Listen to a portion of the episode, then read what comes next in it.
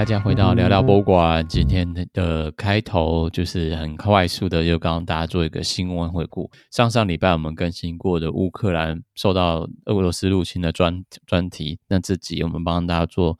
一些资料的更新跟最新的发展的介绍。但我们所以，我们这集就继续找到了芊芊一起帮我们做新闻更新的读经班小帮手。嗨，大家好，我是 Ann。最近这两周，你觉得你的心情指数如何？用一到十这样去算吗？可以啊，比较量化也这样可以这样。就是跟跟要你说是要对于这件事情的感觉吗？还是你要说你最近吃太多，吃太撑，所以觉得心情沉重？哈哈，倒也没有诶，但就是最近比较忙啦，所以。就反而就是对于这件事情，好像每天还是会看，可是好像真的有一点点到突然有一点点麻痹诶。嗯，对，就是大家资讯量又很爆炸，然后每天每天看，是知道觉得很重要，然后好像没有像一开始那么的震惊，反而多了很多理性的东西吧。嗯嗯嗯，但实际上的状况是，现在在战争之中的人的生活环境是越来越糟糕的。像昨天的《纽约时报》，因为我们现在录音时间是礼拜五，呃，三月十一号的礼拜五晚上嘛。然后去年昨天的《纽约时报》的的 Daily 里面就有提到，就是已经有蛮多人，尤其是在被俄军包围的战区之中的家庭，有些人是睡在没有屋顶的房子里面，或是整个。窗户都破掉，想想看冬天不到，有时候还在下雪的时候，你虽然没有屋顶的，但六七十岁老人家，然后在这个环境下生活，没有水，没有电，没有，也没有任何的补给。哦，对啊，这时候真的就是很，真的很残酷，就是真的很考验老弱妇孺。嗯嗯，所以这现在其实状况在整个战争的影响下，呃呃，乌克兰的情境是比爆战争爆发一开始的更加的危急，因为可以走当可以走的人都走了，那剩下都是因为有部分原因没办法离开的人。因为很多在接受访问里面，他们就讲，他们第一个问那个居民就问的第一个问题就是要走可以走去哪里？对啊，能去哪里呢？对啊，他们就想说，我都已经年纪这么大把了，六七十岁了，我还有办法当难民去其他地方继续重新开始吗？所以很多人就是现在在这样的僵局之中，所以现在情况其实是比我们两周之前刚战争刚爆发之前还要来的更加的险恶，更加的。对，险恶是这个字是没错，所以我们先从第一个部分。那第一个部分的话，那时候文章更新的第一个就是人民抵抗力量在乌克兰的三种视角，也就是这部分就是挑选了三个，一个是就是民众自动包自动去帮忙保存文物的这个行为。那第二个的话就是摄影师他是有做一个纪实的记录，就用透过镜头、透过笔，然后通过透过文字来做记录。那第三个的话就是艺术家。从装置中做出一个，就是在战争上可以使用的物品。根据 CNN 于三月四日的报道，乌克兰民众协助保护历史遗迹的工作，不仅是将利沃夫城中建于两百多年前的石灰石雕像包裹在保护气泡塑胶布之中。在德国之声访问中，参与者说明，虽然这样的保护工作无法抵抗导弹的直接伤害，但对于冲击波或是炸弹碎片，仍有一定程度的保护。当地利沃夫建筑和历史遗迹保护基金会在社群上分享了一连串的照片，例如在十七世纪的教堂彩色玻璃板上上保护板。或圣安东尼教堂的纪念碑用木质框架保护起来，以各种行动来保护文化历史遗迹。最近这几天有看到另外一个新的讯息，是利沃夫这边的博物馆组织或者文化组织，现在就是在征询相关的保护材料，他们缺乏保护材料，所以希望有人可以就是透过捐款方式，或者透过。呃，直接运送物资，保护像是什么保护材啊、气泡纸啊等等东西，他们有列出一个清单，希望就可以募资到募集到那些物资来，让他们继续做文化的抢文化，呃，文物的抢救。那接下来要看到，其实是算是另外一个由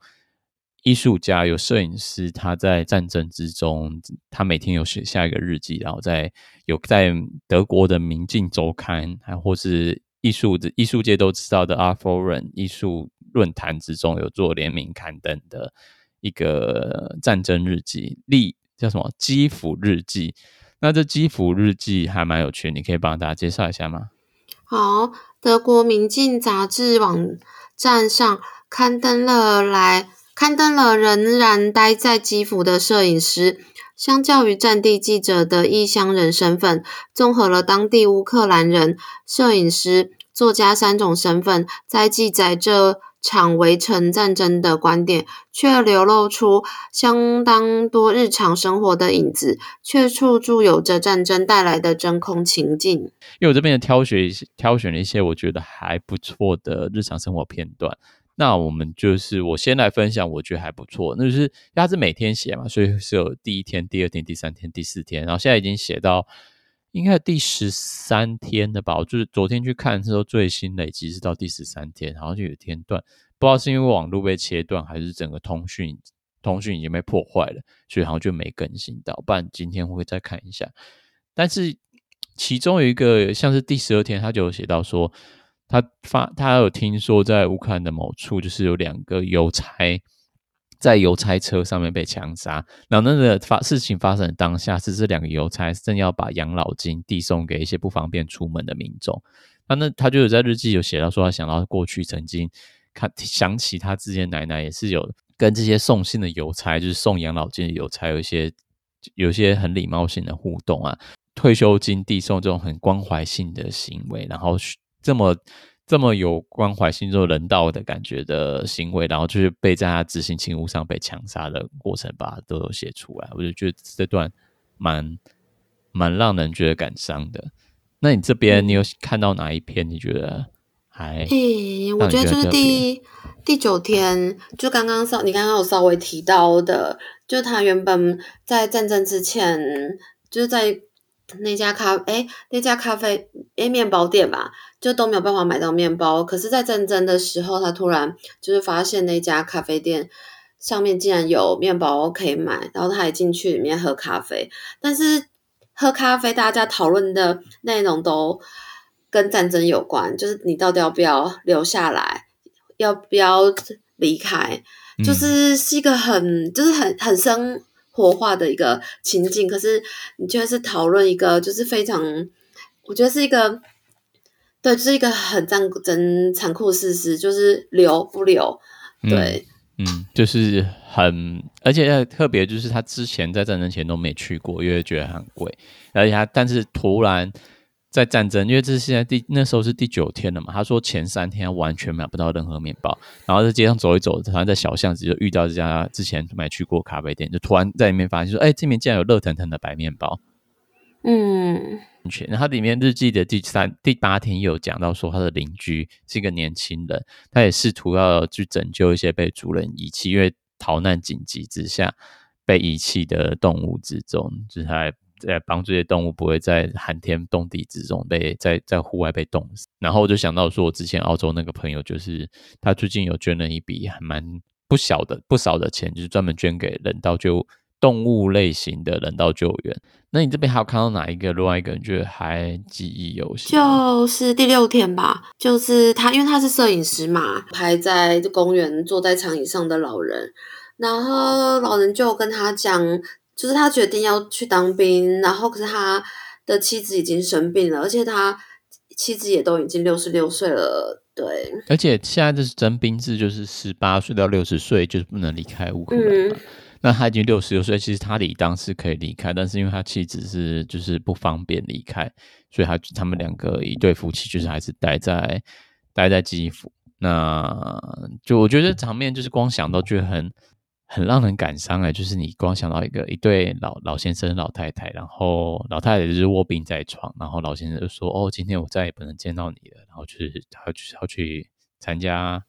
对啊，就是要去当当防卫队，嗯、然后他死跟活都不知道。其实真的看每一天都有种带着感淡淡的哀伤哎，因为像什么第五天，然后他们说什么不得不就是走路去回车站。然后这个可能就是真的就是因为战争的状况下去改变他们的日常生活，就看他街上没有人了，嗯、但这不是像什么清晨白天大家不睡觉，而是因为战争的关系。嗯、然后当这个城市变得很平静，事实上其他地方就是。战火啊，或什么之类的，嗯，就是好像日子一天天过，他每天可以看见一些生活中的小小的美好，但是统治很多事情是被整个战争的那个框架所限制住的。对啊，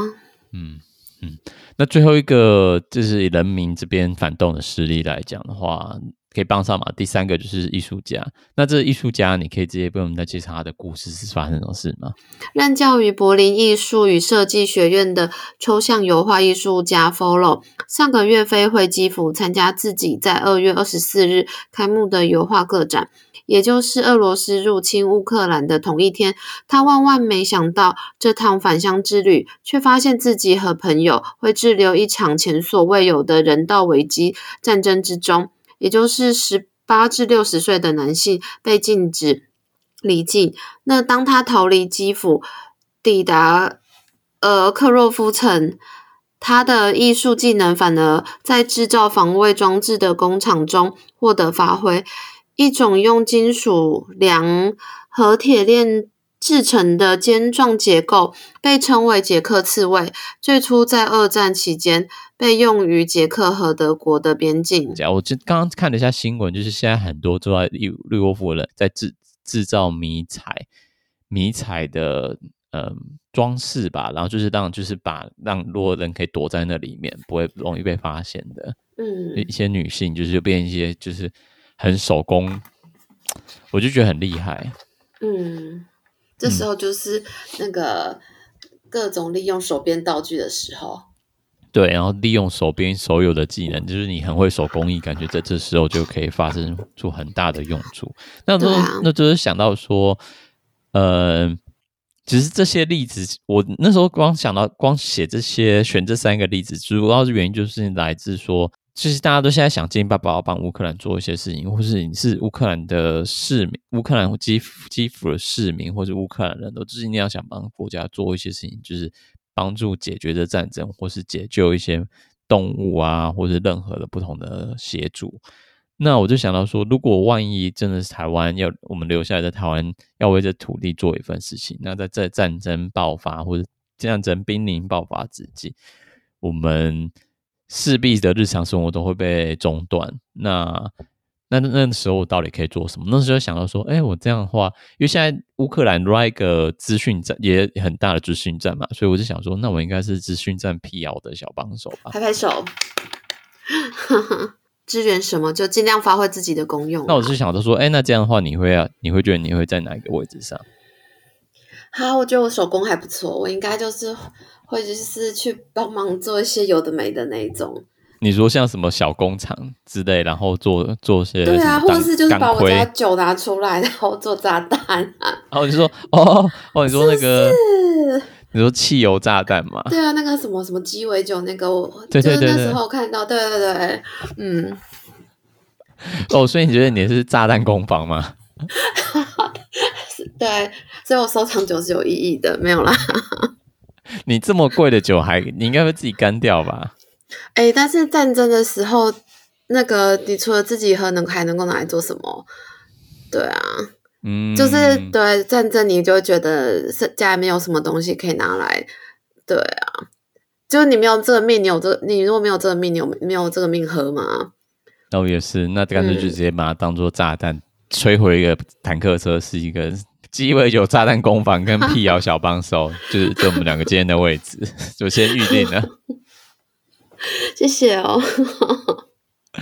但是我觉得两个就是当然每个都是有自己的难处啊，对啊，像我就、啊、我就没办法想到我是成为炸弹工坊的小帮手，就想说嗯，我应该就会先喝醉吧，就是光闻到味道我就先醉了。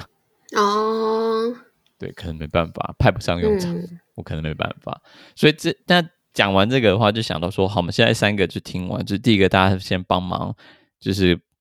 保护室内的古迹，或是说他就是用摄影镜头跟他的文字做纪实，再不然的话就是透过一些手工艺的技能来帮助，就是抵做一些抵抗的工具、防卫性工具。说，但是在乌克兰境外的国际势力之中，有哪些是博物馆应该要挺身而出做的帮忙？然后那时候就试图要找到网络上有没有一些博物馆已经有行动，因为目前欧洲这边的 i 那个 icon 也有在征求说各家的各个会员里面有做哪些。支援乌克兰的，他们可以投稿他们的主，他们的行动到他们的平台上，目前还没发表说他们的结果。那我只是在网络上搜寻各式样的博物馆有做，像是有嗯组织募款啊，组织捐物资啊，或是有做论坛，这些其实都是我觉得都是一些蛮主动的行动来帮助乌克兰。那我所以今天的下半段就是会分享找到的资料。那第一个找到的话就是。荷兰阿姆斯特丹的东宫博物馆，那你知道阿姆斯特丹有东宫博物馆，但是它的主体其实在俄罗斯的东宫博物馆哦，团连在一起的嘛，它在圣彼得堡。嗯，对，难怪我想说为什么好，嗯，原来如此。嗯，那我们就请你帮我们念一下这个日本美术手札的杂志，他做的整理分析。位于荷兰阿姆斯特丹的东宫博物馆宣布与俄罗斯的主要建筑分道扬镳。阿姆斯特丹东宫于二零零九年开放，主要来自圣彼得堡东宫博物馆的收藏。那根据博物馆的官方网站，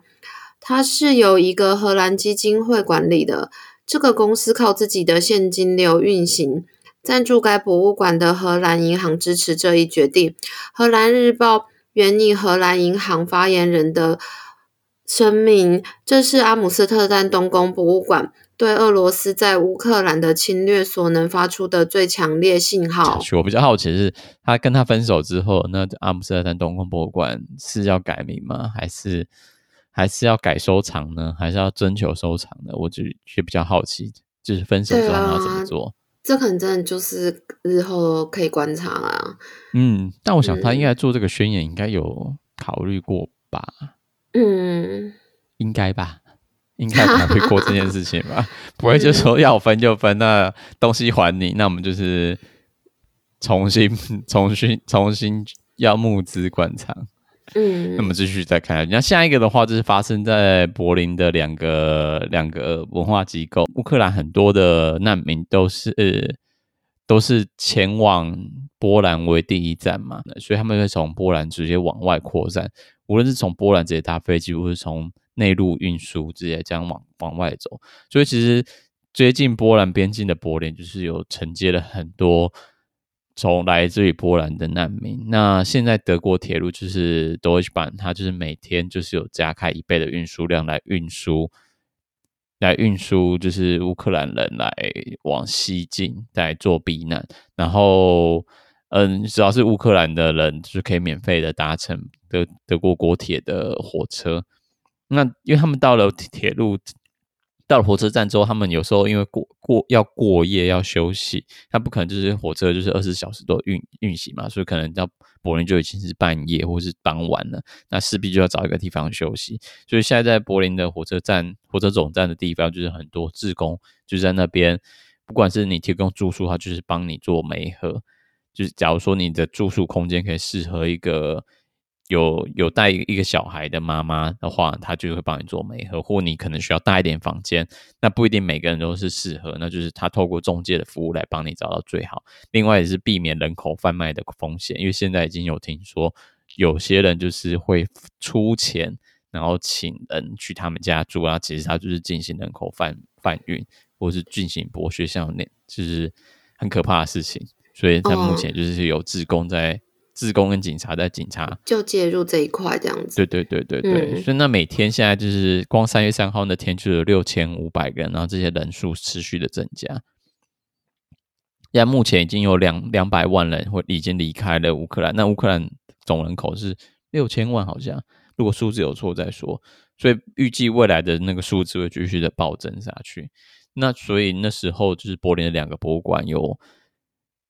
文化机构更正。两个文化机构就有跳出来，就是进行募款跟募资，希望可以帮助到这些人。那我们现在就是在看 The R Newspaper 的报。柏林新国家美术馆举行了三十六小时的公开募款活动，该活动与艺术家 N and Oliver 共同组织。从周六上午十点持续到周日午夜，为抵达德国的难民筹集资金，并收集手机电源包和移动 WiFi 热点。现场并有一个 Open Mic 活动，由艺术家、演员和音乐家共同参与。这个募款活动获得柏林画廊、获得柏林画廊、柏林当代艺术双年展、KW 当代艺术研究所。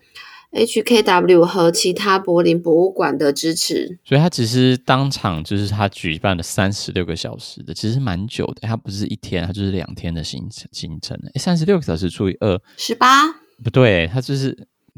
是中间没有休息吗？就是因为他只是一个周末嘛。那时候表弟他从周六上午十点到周日午夜啊。好腰，这个好硬哦，这个好硬哦，还跨还跨年，还是。还跨夜就是马拉松跨夜的活动，嗯、这个很硬诶、欸。对，但感觉就是这就是一个很急迫啊，你就是要尽量在短时间内，然后收集到这么多资源啊，才有办法就是应付这么急的事情。嗯嗯嗯，那其实也蛮多不同的组织有就是相应响应，然后也有蛮大的一些，就是最近这几年都赚了很多钱的艺术家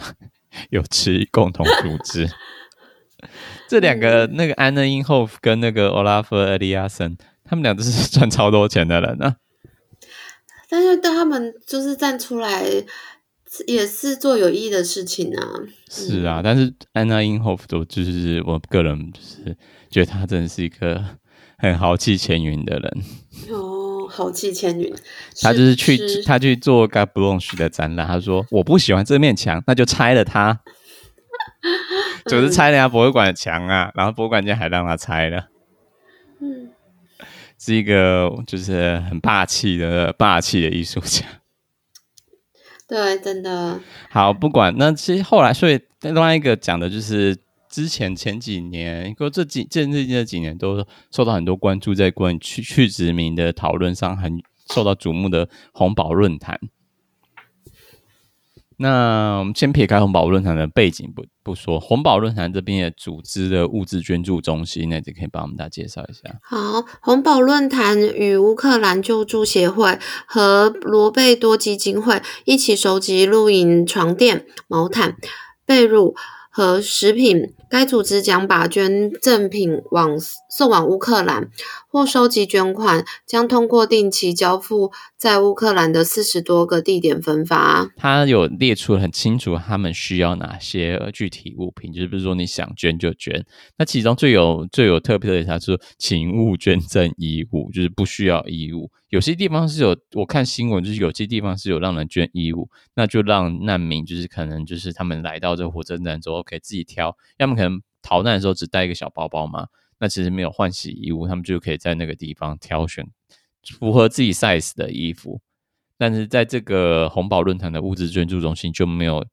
就希望大家不要捐赠衣物，他们没有那个空间或能力，或是志工上面没办法支援到这一块。那么就有讲到一些需要的东西，那像是。你可以介绍一下吗？他们大概需要哪类型的？好啊，首先就是睡垫、毛毯、床单、睡袋，那要状态良好、又干净的。嗯、然后再是医药用品嘛，绷带。然后另外是至少要有三个月保质期的食品，例如像什么燕麦啊、茶叶、葡萄干、坚果，然后脆皮面包、巧克力啊、大米面食等。嗯、然后再来就是。个人的卫生用品嘛，有小朋友用的尿布啊、湿纸巾啊、护手霜、沐浴露、嗯、剃刀、卫生纸这些啊、肥皂，然后就是还有刚刚提到像工作电源啊，或者是应急用的电源装置。啊，我想到的中，这就是中国用，应该是想行动电源才对。哈哈，哦，因为它是那，我懂意思了。嗯，好，对，行动电、行动电源或应急电源装置。对，我就我还在想说，工作电源是要给发电机吗？嗯，之前还有那个手机电源包，那个也是翻译软体乱翻，然后也没有忘记更正到，应该讲行动电源的意思。嗯、对，而且我常常看到你的就是葡萄干是，对，就想说莫名其妙干，对，那都是翻译软体的错误。好，但我现在所以就是柏林这边的两个博物馆，就是针对他们就是即将面临的难民潮，就是有进行一定的就是密募集物资或者募集款项的动作。那另外的话，其实，在远在美国的博物馆，我后来才查到一个还蛮让我惊奇，因为我那时候想说查一下 MET 有有没有做美纽约那个 MET 大都会博物馆做什么东。没有，嗯、然后想说，哎，那 MoMA 做什么事情？也没看到 MoMA 做什么事，反而在找到一个在 Massachusetts 美国麻州的博物馆做一个，我还蛮惊讶，他们有在这个地方博物馆做的事情，你可以帮我介绍一下。好，美国麻州科德角艺术博物馆计划将第十九届年度青年艺术展通过年轻的眼睛开幕式的门票收入百分之百捐给拯救儿童乌克兰危机救济基金。那用于在乌克兰提供人道主义援助。该活动从三月十一号到三月十三日举行。那参与者和有兴趣向该基金会捐款的人，也可以在博物馆现场进行现现金捐款。嗯，就很少见有看到就是愿意把门票收入全数捐赠，但也不是说整个展览的。呃，时间点，它展览好像是一个月吧，它就是这开幕的这三天的门票收入就是百分之百全数捐助。嗯，所以我就觉得，哎、欸，怎么大 大博物馆没做这件事？反正是一个超级小的地方博物馆有做这些事情，就是就是跟着响应啊。我还找不到他们的网站。那我们接下下一个是另外一种的分手，就是之前有的馆际合作，就是收藏品交流的状况，就是。是分手的状况，介绍一下这个英国的约在位于英国约克的国家铁路博物馆发生什么事情？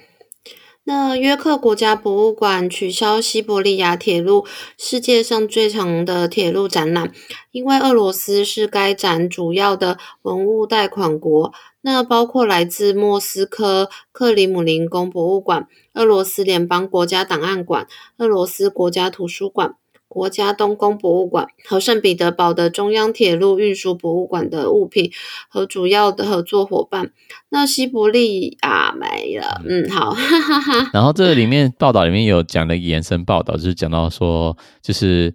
在伦敦 Kensington 区不是有那个 V&A 吗？它对面不就是科学博物馆吗？那科学博物馆集团的董事也跳出来参战。那董事他做什么？那科学博物馆集团的董事伊恩·布拉奇福德爵士还决定交回他的普希金奖章，这是他在二零一五年因参加早期展览而获得的俄罗斯文化勋章。他个人声明说：“我不能保留一枚由普京以俄罗斯国家的名义颁发的奖章。”他应对这场战争负责。我对俄罗斯人民本身以及他们的文化和科学成就的持久钦佩之情没有减弱。你这个念的这么字正腔圆，听起来是不是就是要有一种？我以为你在反串呢。你是在反串那个吗？眼球中央电视台吗？哦，他后面，我觉得他后面那个，嗯，好，没事。毕竟你知道那个翻译软体，翻译软体就是可以喊话一下 Google，你可以就是就是有点台湾感的一点的翻译嘛，就是真的是有时候看到都会觉得冒冷汗。对，持久钦佩之情，嗯，真的是，哎呀呀呀呀！好啦。好了，那最重要的部分，嗯、其实我就是我昨也是昨天晚上我还在看的，就是星期三的庞毕度中心，还有巴黎的庞毕度中心有做了一连串的支援乌克兰州活动，那总共有三天的主要活动。就是分布在三天，那你可以帮我们介绍一下巴黎的庞毕度中心有做了哪些的事情吗？巴黎庞毕度中心在战争爆发之际，临时共同策划了一连串讲座、研讨会、放映会和沙龙，提供乌克兰的艺术家和公民发声管道，并促进民众对此议题的了解与认识。三月七日举办探究真理的调查研讨会，将重点讨论俄罗斯在数位监控。和资讯战深入调查，记者需交叉检查众多敏感的资料来源，常受到政治和经济的压力或死亡威胁的等的生命危险。那研讨会邀请记者和 Amber Lodgen 奖主席参与讨论，并公开放映立陶宛、乌克兰的这怎么念啊 Irina Tislik。嗯，乌克兰的 Irina Tislik 拍摄的电影《地球是蓝的，像一个橙色》。你刚刚讲三月七号那开始，我就想说应该放个就是噔噔噔噔来宾广播，来宾广播，三月七号将举办探索真理的。调查研讨、啊、哦，我懂，就是有点像那个博物馆里面，就是那个，对，就是讲说，哎、欸，等一下，下午三点之后在演讲厅将会有怎样的活动？欢迎各位，就是什么参观之类的。对，很像。是的。那我们，所以他第三月七号先举办了这个研讨会，那这个研讨会就很可惜，好像我记忆中他没有找到他的相关的录影，但就真的时候就在讲的。主主题是标注在资讯站的部分，然后记者就是出生冒死，就是做探索真相的过程。那邀请的来宾就是邀请实地的记者，跟就是专门在支援记者做深入报道的一个团那个团体。对，那最重要的就是他网网站上有放的三月九号的这个，你可以继续介绍一下。好，三月九号则是声援乌克兰辩论会，让乌克兰艺术界及其他散居。各地的人物发表意见。那艺术家 Nikita k e n d e n 曾经说过的“能见度可以拯救生命”活动，邀请乌克兰艺术家、策展人和电影制作人讲述他们的处境、他们的经历和他们的关注。这是一个论坛形式的晚会，一个倾听会，一个团结的集会。然后，这其中有一段真的很让人、很让人、很很吓人。我讲吓人原因是因为那个艺术家他就说：“我家现在，我的现在工作是我住的地方，就是在距离基辅不到几几十公里的地方。那旁边基本上就是就是战争，然后这俄军在旁边。那说他我我也不太确定我这次会不会活下来。就是现在在跟你讲话的同时，我也不知道自己会活下来。”然后他就说，我们就被要求、被希望说，可以分享说，艺术界可以做哪些三件事情。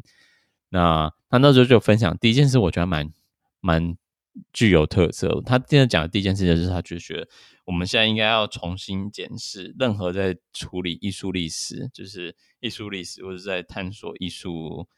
艺术理论，哎，不是艺术，就是艺处理艺术艺术意识跟处理 problems 的人。都应该要尝试对你们的馆藏做去殖民，就是去质疑说你们馆藏里面任何讲到像是前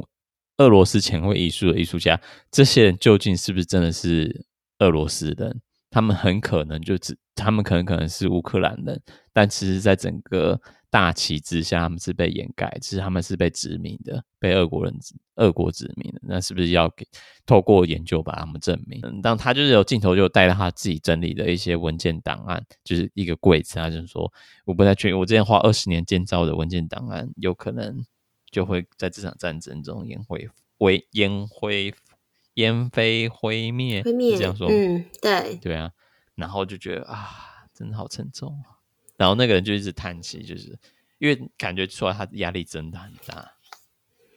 嗯，我有点忘记艺术家名字叫什么了，但大家可以去找那个影片来看看。那那直播主要是英文进行，所以应该没问题。星期五则是放映乌克兰电影人谢尔盖洛兹尼查在二零二一年的作品。兰兹贝格斯先生片，那这纪录片主要就是用一些新闻片段剪辑出来，然后这个来他们的电影片名叫做《兰兹贝格斯先生》嘛。那兰兹贝格斯其实他原本是领导立陶宛独立，迫使戈巴契夫承认他立陶宛的主权，然后成为立陶宛的国家首位国家元首的一个重要人物。那他就是。这个纪录片，二零二一年纪录片就是在讲这个东西。那现在大家最有印象的，应该就是现在的外交外交部长，立陶宛外交部长那个挺台部长，嗯，格比亚卢斯 （Gabrielius） 这个人，就是之前就是挺台部长嘛，讲说要跟台湾当朋友。他就是他的外长孙，长孙就是最大的孙子，对吧？哎、欸，对，有点不太确定。这样子吗？不是，我只想说，有有有要分到这么这么细，反正就是长孙，就孙子啊，不是吗？因为维基百科这样写，好像长孙。好了，长孙对孙子辈最对。我而且刚刚还要差点说内长孙，我想说，嗯，有这么的仔细哟、哦。但总之呢，你记得这个超帅外交部长吗？啊，我知道这件事，但是我我没有对这这没有认同超帅这件事情。总之，我们现在岔题了。总而言之，就是、啊、就是就是庞毕度中心是有办了一连串的不同活动，从研讨会、电影放映会到整个是辩论会，他们都有做。那其实我觉得很欢迎，多对这个有兴趣的人可以看一下，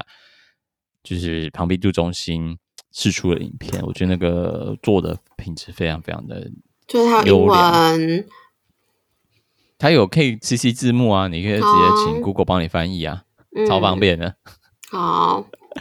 但总而言之，今天就是下半段就是讲了，就是这几个博物馆进行的东西，最主要就是想回应到说，二零二二年在我们二月的时候有曾经就是文章跟大家讲到说，ICON 就是有设定的国际博物馆日的主题嘛，今年的博物馆日的主题是博物馆的力量，那。我这边只是想回应到说，在这个现在的情况，在二零二零二二年的博物馆角色的定位，那在这个时间上已经不是在过去的一个世纪这种博物馆定位的比较那种沉静啊，比较反应比较慢的情况，反而是多了很多快速，不管是快速回应收藏啊，或是整快速回应社会事件的情况之下，只有毕竟要承担一些重要的资讯传播或教育意义的技术文化建设工。在文章里面讲到说，试图要串联其他各个文化机构或者社会行动行动组织的一个有效的串联，成为一个呃